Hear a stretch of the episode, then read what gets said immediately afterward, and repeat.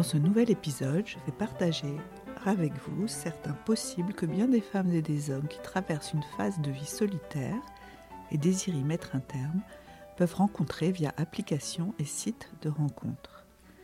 Tinder, Happen, Bumble, Disons Demain, Mythique, Hinge et j'en passe, il en existe de toutes sortes, généraux ou plus spécialisés, mais tous ont pour objectif de faciliter les rencontres entre individus désirant créer un lien privilégié d'ordre affectif avec une autre personne.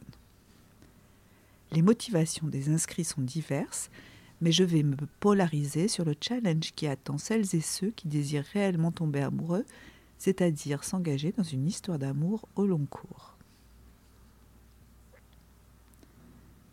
J'ai parcouru tour à tour certaines de ces applications depuis plusieurs années en touriste ou disons plutôt en observatrice, parce que je n'ai jamais réellement cru pouvoir tomber amoureuse d'un homme par ce biais. Je précise que je suis hétéro jusqu'à ce jour. Et effectivement, je me suis fait quelques amis, mais jamais le moindre amoureux via ces sites.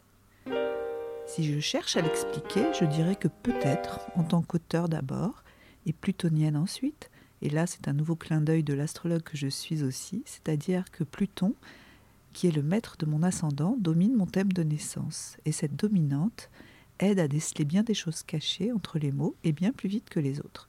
Je vois donc rapidement certains détails et certaines failles.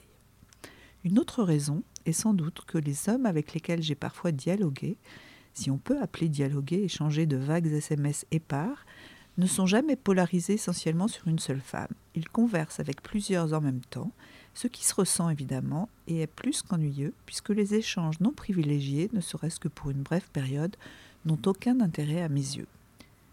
Une dernière explication pourrait être plus simplement que je n'ai pas encore eu la chance d'y croiser un homme susceptible de me, plaire, et réciproquement. D'une façon générale, il semble évident que l'on s'inscrit pour la quantité des choix offertes. Mais même si les utilisateurs disent chercher la qualité, ils font souvent l'inverse de ce qui serait attendu et logique si c'était la réalité. À cela, d'ailleurs, il finit à la longue par ne plus rester que des cas désespérés ou des profils qui collent si fidèlement à leurs critères d'évaluation que cela rend le futur de leurs aventures prévisible et ennuyeux, puisque suivant un script établi d'avance. Alors qu'il me semble que coup de foudre amoureux rime avec inattendu.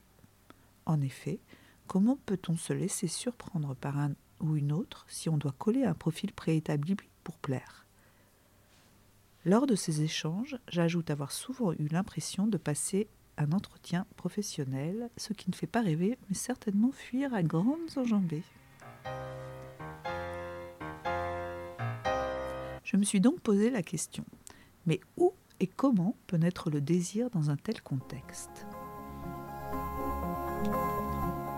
J'ai entendu différents psys expliquer que pour accéder à la possibilité d'une rencontre valable et durable via ces applications ou sites, il faudrait veiller à ne pas s'éparpiller et, une fois repéré un profil qui vous attire, se donner du temps pour s'y consacrer exclusivement. N'échanger qu'avec l'un ou l'une, le ou la rencontrer et s'offrir ce temps-là sans partage afin que puisse naître un réel désir de connaître l'autre, d'approfondir impossible. Évidemment, si au cours de ce laps de temps on réalise que non, il ne se passe rien de magique ou enthousiasmant, on met respectueusement un terme à l'échange et on peut revenir à la pêche au nouveau profil sur le site de départ. Mais bien peu suivent ces recommandations. S'ajoute à tout cela le fait que de nombreux utilisateurs de ces sites y deviennent addicts et tout y est d'ailleurs pensé pour arriver à ce résultat. En effet, comment se contenter de l'une quand on a peut-être pu passer à côté d'une autre bien mieux, ou que cette hypothétique merveilleuse autre pourrait s'inscrire sur le site alors qu'on l'aurait quitté.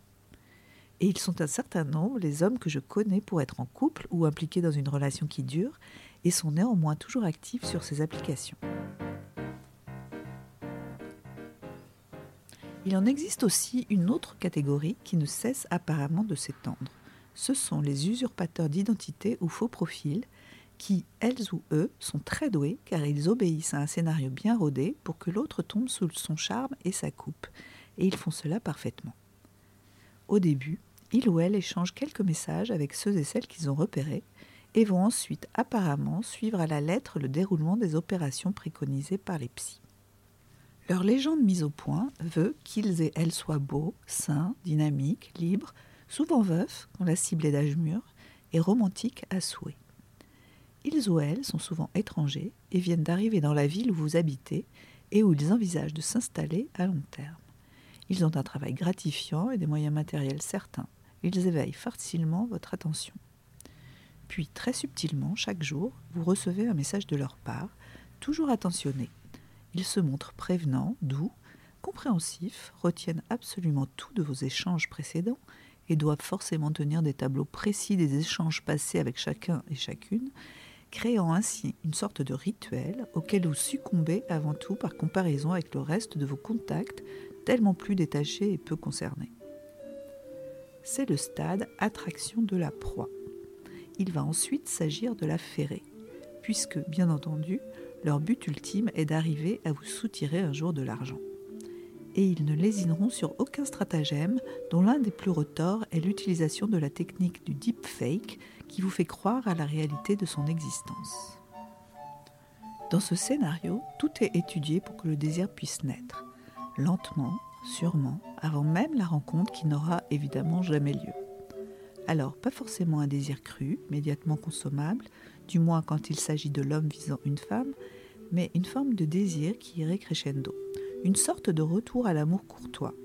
Il fait sa cour et il vous semble avoir été choisi entre mille. Il est très facile de tomber dans ce piège. J'ai donc passé en revue les usurpateurs ou escrocs, les addicts et les papillonneurs. Notons que sans aller jusqu'à cette catégorie des usurpateurs auxquels on donne parfois le nom peu ragoûtant de brouteurs, il existe sur ces applications un nombre assez notoire de menteurs en tout genre et à différents degrés. Outre celles et ceux qui trichent sur leur âge, ce que je peux comprendre quand on paraît plus jeune que son âge, mais sans dépasser certaines limites, on en dénombre une proportion non négligeable qui trichent sur leur situation matrimoniale. Combien de soi-disant divorcés qui ne le sont pas le moins du monde, combien de séparations en cours qui n'ont jamais été actées, et ce, avec tous les cas de figure intermédiaires possibles et indûment occultés. À cela, je vais ajouter une autre catégorie, visiblement en recrudescence, d'après les retours de mon entourage et toute génération confondue, ce sont ceux et celles aussi sans doute que j'appellerais les allumeurs et allumeuses. Ils amorcent leurs échanges d'une façon similaire à celle des usurpateurs ou faux profils, où on pourrait les comparer à un génie qui surgirait de sa lampe. Très direct au départ, ils ralentissent ensuite le tempo pour faire leur cours. Ils donnent eux aussi l'impression de vous avoir sélectionné entre mille autres. Passent un temps fou à vous écrire ou des heures au téléphone avec vous. Vous le trouvez charmant, mais factuellement, on ne peut pas dire qu'il soit pressé de vous rencontrer. Il prend vraiment son temps. Vous commencez à vous lasser. Il le sent et fixe alors le fatal rendez-vous attendu. Et là, pchit, le génie s'évapore, il s'évanouit. Il vous ghost, voire même vous bloque partout, sans la moindre explication bien entendu. Car ces énergumènes ne brillent pas par leur courage ou leur classe, mais plutôt par leur vacuité. tous ces échanges avec eux n'ont d'ailleurs servi qu'à la combler. Et par leur grotesque alors manifeste, mais qui vous stupéfait néanmoins. Eux aussi vous ont fait perdre votre temps. Il existe encore d'autres catégories de scénarios possibles, comme dans la vie réelle. Mais ici, ils sont amalgamés ou condensés, et on peut y être confronté tour à tour en un temps record. Même si c'est en écoutant ses rêves, en cernant ses espoirs, en apprenant à vivre seul et à mieux se connaître, que pourront s'initialiser de futures plus belles et réelles rencontres, être tranquillement chez soi et s'inscrire sur un site de rencontre, c'est déjà s'ouvrir un peu à l'autre. C'est un début d'action qui devrait permettre d'échapper en partie à ces évitements dont nous abusons parfois et que sont justement nos chimères et fuites en tout genre. Or, combien d'inscrits sont réellement motivés par un désir de rencontre unique? Il en existe certainement, il faut et je veux le croire, mais avec le temps, même si l'on sait tous que l'amour est souvent une question de moment, et que si l'autre nous plaît vraiment et que cette attirance est partagée, le lieu et ce contexte du premier rendez-vous garderont toujours une aura magique, quand bien même nos souvenirs les embelliraient, J'ai l'impression que l'habitude et la pratique de ces applications rentrées dans la norme font qu'hommes et femmes qui s'y inscrivent réduisent la séduction et la cour qu'ils se font au plus strict minimum, avec des rencontres organisées vite fait, sans aucune originalité et souvent à la chaîne. En fait, nous sommes peut-être blasés. Nous sommes tellement absorbés, phagocytés par nos écrans, les réseaux sociaux, la rapidité de ces échanges dont le contenu se vide à force de toute substance, que cela finit par s'étendre à toutes les strates de nos vies, même amoureuses. Et je me dis qu'il faudrait peut-être inventer une autre façon de procéder, de créer un contexte mieux adapté à la rencontre amoureuse improvisée.